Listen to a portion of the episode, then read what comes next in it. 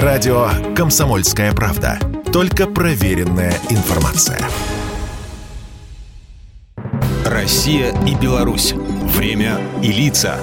Здрасте, здесь Бунин, и сегодня я расскажу о Дне Святого Огня, бабьем лете, грибах и всяких приметах. Итак, День Святого Огня – ни в коем случае нельзя путать его с благодатным огнем. Тот обычно в последнюю субботу перед Пасхой, а этот праздник народный.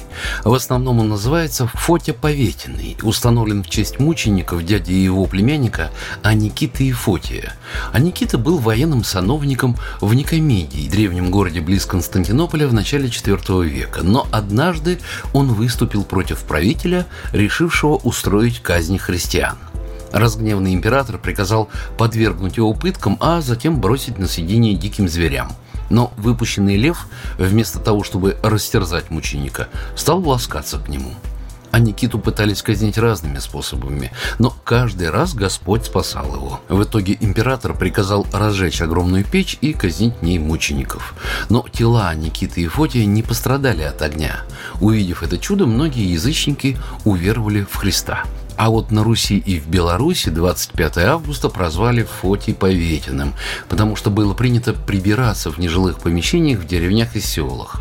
Сараи всякие, чердаки, где хранились лошадиные упряжки, бороны и сойхи. В народе такие места именуют Поветями.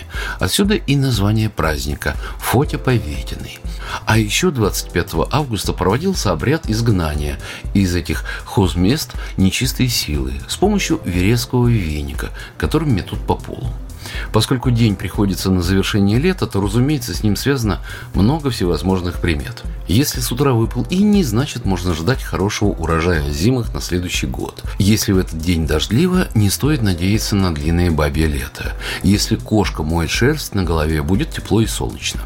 Если на фоте Поветиного ясное тепло, значит будет много белых грибов в лесах. Ну и раз уж мы заговорили о белых грибах, не лишним будет напомнить, что знатоки считают, что вероятнее всего их урожайность в этом году все же будет высокой. Традиционно больше всего в Витебской и Минской областях. Оттуда точно без корзинки грибов не уйдешь. Самым, что ни на есть грибным, считается Хатынский лес под Минском. Огромнейший лесной массив простирается на многие десятки километров.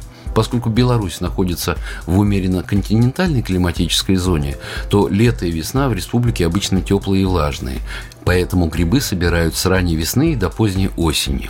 Некоторые умудряются даже делать это зимой, под слоем снега или на стволах деревьев. Так что следите за погодой в день святого огня. Не ошибетесь. Программа произведена по заказу телерадиовещательной организации Союзного государства. Россия и Беларусь. Время и лица.